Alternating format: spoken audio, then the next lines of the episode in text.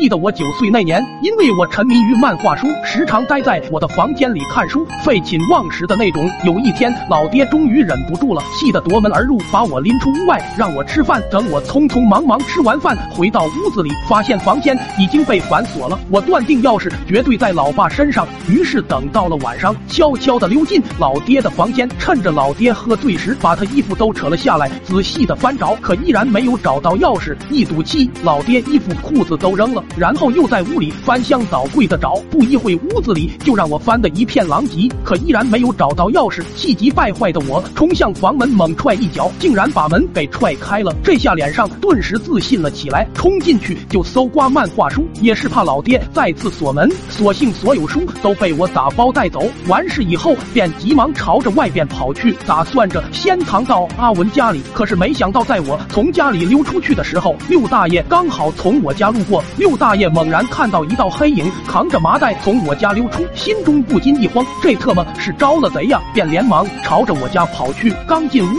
就见满屋子的狼藉，又见我房间的大门都特么被卸了，顿时心里一紧，便赶忙跑进我的房间。我的妈呀，小棍子都被那贼人绑走了！六大爷又转身朝着我爹房间跑，刚进屋就傻了，就见我爹露个大腚趴在床上，满屋子家具七零八落的散了一地。心急的六大爷急忙上前询问情况。我爹刚醒来，就发现自己露个大腚，家里也是一片狼藉，而屋里只有六大爷一个。不多想也明白，这这六大爷可是村里为数不多的光棍。老爹顿时大怒：“你特么个为老不尊、趁人之危的玩意！”说罢便噼里啪啦的打了六大爷俩脖瘤子。六大爷也急了，直接跟我爹战上了。但年老体弱，根本不是我爹对手，没一会就被我爹扇晕了。我爹露着腚，感觉有些不适，便想把六大爷裤子扯下来自己套上。此时六神也是听到吵闹声过来查看情况，刚推门和我爹扯裤头的画面撞个正着，再瞟一眼地上毫无知觉的六大爷，甲亢都要吓出来了，嗷一嗓子大叫着跑出了屋外，边跑边喊着救命。我爹这会顿时酒醒了大半，知道这要是被传出去，这个村子恐怕待不下了，连忙追了出去。此时的我也是刚从阿文家出来，我爹跟六婶嗖的一下从我面前跑了过去，我爹的腚沟清晰可见，吓得我急忙追了上去。路边行人一排排，个个都不可思议的望着这一出戏码，有的大妈羞红了老脸，双手捂着，透过指缝看；还有的索性不装了，瞪大了眼盯着我老爹跑。